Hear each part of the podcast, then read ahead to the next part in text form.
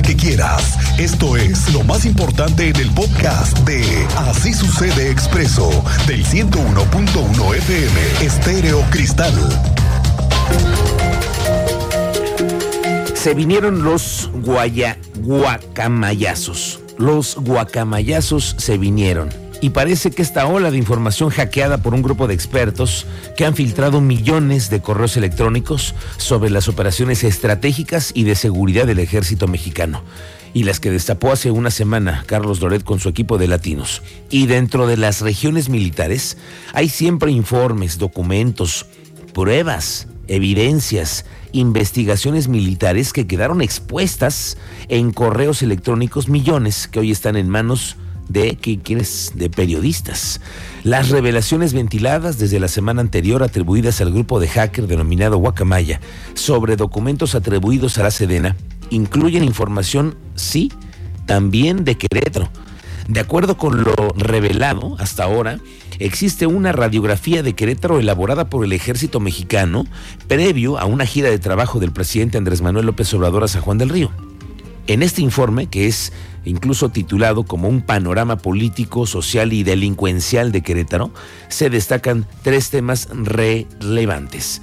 La certeza de las Fuerzas Armadas de que en Querétaro operan células del crimen organizado inconsistencias en los datos de homicidios en la entidad, eso sí también hay discrepancia, y la identificación clara de organizaciones y grupos políticos de riesgos que están operando hoy en el territorio queretano. En el primer caso, los documentos revelan que existen tres organizaciones del crimen organizado que están operando en cinco municipios aquí en Querétaro. Se trata del cártel Jalisco, según este reporte, el cártel de Santa Rosa de Lima y una banda local sin nombre que operan en células criminales en los municipios de Querétaro, Corregidora Huimilpan, Escobedo y San Juan del Río. Lo que en definitiva también contraviene con el discurso de que en Querétaro no hay crimen organizado.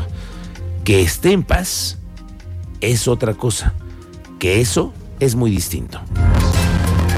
Este viernes 7 de octubre se cumple una semana de paro de actividades en la Universidad Autónoma de Querétaro. No pensábamos que fueran a cumplir una semana los estudiantes y sí, ya tenemos la primera semana que comenzó para pedir a las autoridades académicas poner atención a las denuncias de acoso en diferentes facultades. Por el momento los inconformes manifiestan que mañana sábado estarían haciendo entrega del pliego petitorio apenas mañana a las autoridades académicas quienes conforman la comisión de negociación y con ello acompañan el proceso de diálogo con las y los estudiantes paristas. Tú estás al pendiente en la cobertura permanente de este paro en la universidad. Cuéntanos Alejandro Payán, muy buenas tardes. ¿Cómo estás, Miguel Ángel? Muy buenas tardes. Pues, efectivamente, como lo comentas, el día de hoy eh, la rectora de la UAC y el Consejo de Negociación de parte de la universidad tuvieron una rueda de prensa donde nos dieron a conocer varios puntos. Y primero, para comentar, Miguel Ángel es Elizabeth Elton Puente, secretaria de Administración de la UAC, solicitó a los estudiantes que mantienen tomar la universidad permitir que ingresen para continuar las actividades administrativas, ya que tienen muchos pendientes en pagos y sobre todo en temas administrativos y financieros que tienen que reportar ante la federación. Pero lo más destacado y lo más eh, llamó la atención durante esta rueda de prensa fue que la rectora Teresa García reconoció que hace dos años el partido, hace dos años, perdón, el partido Morena se acercó eh, para ofrecerle la candidatura a la gubernatura, aunque la académica declinó en su momento esta invitación y afirmó que no se encuentra afiliada a ningún partido político u organización de este tipo y pidió a los actores como el diputado local Enrique Correa Sada no ser irresponsables por politizar este legítimo movimiento de los estudiantes. Miguel Ángel, te parece, vamos a escuchar estas eh, contundentes declaraciones que dio la rectora de la UAC en la mañana, Teresa García Gata. No tengo contacto con el diputado. Eh, yo creo que si lo he visto ha sido pues en cuestiones de gestión de la UAC en alguna ocasión, pero no tengo ni contacto con el diputado y es, es irresponsable de su parte el hacer este tipo de señalamientos en donde no tiene pruebas. Por eso digo pues que lo compruebe, que compruebe que he faltado a una de mis funciones como funcionaria universitaria. Es, creo que es una forma, eh, él puede decir muchas cosas, pero las pruebas no las tiene. Morena fue quien le ofreció justamente porque estos señalamientos han dado en torno a que Morena es quien ha tenido los asesores. Sí, hace dos años Morena me ofreció la candidatura al gobierno del Estado. No que no, Alejandro Payán, no que no. Así es, así es, todo se sabe al final. Y efectivamente la rectora Teresa García indicó también que están a la espera de conocer el pliego petitorio de las y los integrantes del Comité de Redacción de las Facultades Unidas, quienes el día de ayer por la tarde dieron a conocer que el próximo sábado 8 de octubre darán a conocer eh, las peticiones que harán formalmente a la universidad y pues la rectora confió en que arrancarán una vez que conozcan estas peticiones para eh, poder regresar lo más pronto posible a las, a las actividades académicas en la máxima casa de estudios, Miguel. Ojalá que así sea, Alejandro Payán. Estaremos pendientes. Gracias por esta cobertura de esta semana. Estaremos pendientes a partir del lunes a ver en qué estatus amanece la universidad el próximo lunes. Pero sí, no hay clases, ¿eh? No habrá clases el próximo lunes. Eso es un hecho. El pliego petitorio apenas se entrega mañana. Y claro, y ya se van dando cuentas, como lo dice Alejandro, todo se va dando a conocer y al final siempre salen a la luz ese tipo de temas. A la rectora le coqueteó Morena y no es la primera vez que se sabe que se le ha ofrecido su participación en cargos en la política, pero ella ha rechazado Morena por alguna cosa. Y que este, este, este proceso, este movimiento se vaya a politizar, es una posibilidad, ¿eh? pero tienen que tener mucho cuidado los universitarios en estar exentos de estas negociaciones que de pronto se pueden aparecer por parte de políticos. Mucha suerte en ello. Bueno, mañana es el día, mañana es el día 8 de octubre, fecha en la que se pusieron en el gobierno para que entrara en operaciones el nuevo sistema, este nuevo modelo del transporte público para mejorarlo ahora sí en serio, eso dicen, ahora sí en serio, ahora sí en serio, Cristian, ¿eh? Ay, amigo. No, es en serio, dicen que sí, es en serio, no, en serio. Lo que llaman ellos el primer proyecto del nuevo sistema, el primer reto será en Corregidora, ahí van a comenzar todo le tienen siempre mucho cariño a Corregidora, no sé por qué.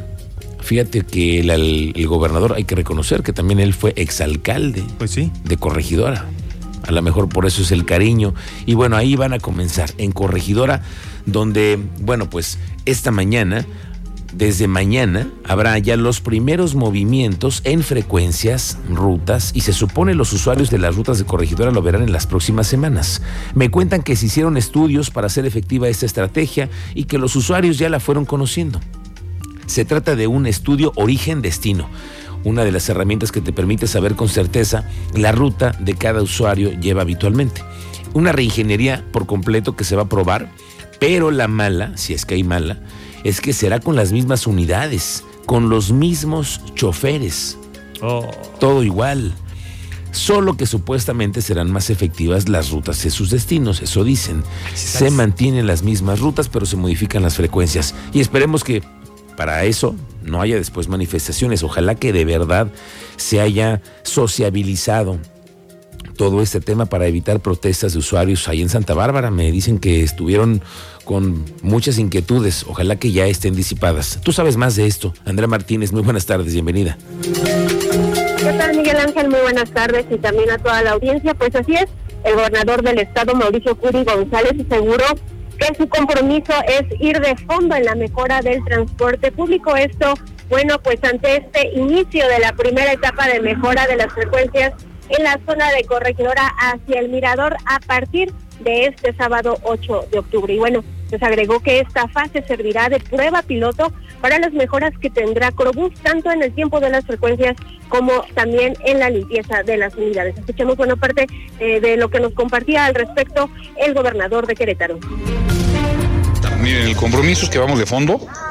Estas son pruebas. Vamos a empezar un par de semanas, tengo entendido que inclusive sin cobrar para que la gente se vaya acostumbrando, para que la gente pueda ir viendo de qué se trata y empezar, esta es la prueba piloto de todo lo demás, empezar a ver pues, el servicio, la limpieza, el, el, el, tiempo que tiene que responder, la frecuencia. Eh, la verdad es que hemos estado muy duro con la, con la empresa y vamos a seguir estando muy duros. Están quitando ya todas las, eh, las concesiones, empezar a dar concesiones. Y bueno, como lo escuchábamos, Curi González, eh, pues aunque no nos dio a, pues un número exacto ni tampoco nombres, nos confirmó que ya se comenzó con el retiro de todas las concesiones a los empresarios y al mismo tiempo, bueno, pues ya empezó también a dar nuevas concesiones a los nuevos inversionistas. Expresó, bueno, que todo cambio tiene consecuencias, pero reiteró que a él lo contrataron para ir al fondo del asunto, por lo que también pidió a la ciudadanía tener paciencia, tolerancia y confianza. Finalmente, bueno, el mandatario estatal reconoció el trabajo que ha hecho hasta este momento el titular del Instituto Queretano del Transporte, Gerardo Juanalo Santos, por lo que, bueno, pues se dijo estar contento con estos cambios.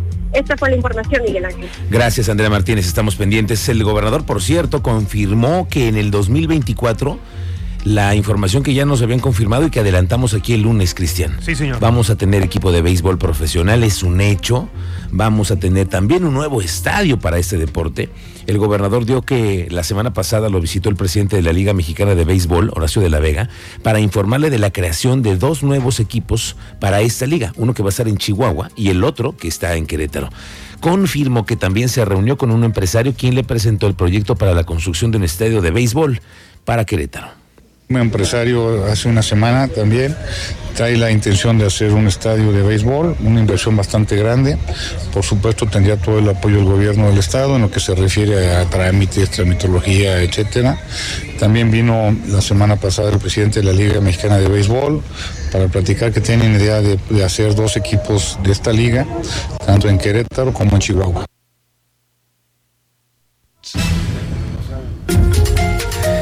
Bueno, para mañana, por cierto, es el día de la mega jornada para sacar todas las chunches, cómputos, línea blanca que ya nos sirva. Ya, todo eso. Hay que ir haciendo la bolsita, el costal. Mañana es la mega jornada de servicios públicos en el Estadio Corregidora. Vamos contigo, Teniente Mérida. ¿Cómo te va? Buenas tardes. Muy buena tarde, Miguel Ángel. Buena tarde a nuestro auditorio para platicarles lo de esta mañana, el, la- el reporte que se atendió por parte de la policía cuando unos ladrones intentaron ingresar a un, un predio en construcción sobre circuito de universidades. Se tocaron con el personal de seguridad privada de una empresa y pues resultaron detonaciones, únicamente un rozón a uno de los elementos. Llegaron paramédicos, no requirieron de traslado, se frustró el robo.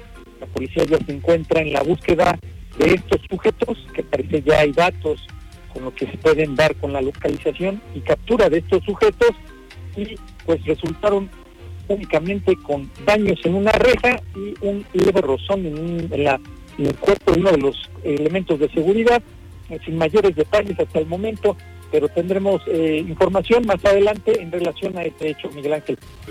Muy bien, gracias, Teniente Mérida. Estamos pendientes contigo. Nos vemos más adelante.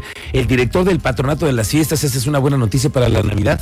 Jaime García Alcocer confirmó que se abrió una convocatoria para todos los niños que quieran participar en los carros bíblicos en esta Navidad 2022. Mañana, sábado 8 de octubre, se van a llevar a cabo las inscripciones para niñas y niños. Mira, la convocatoria es precisamente para todos los niños que quieran participar entre 9 y 15 años, niños y niñas, para participar en los carros bíblicos. La convocatoria es de las 9 de la mañana a las 2 de la tarde, ahí en, el, en la colonia Las Campanas. Sin que seas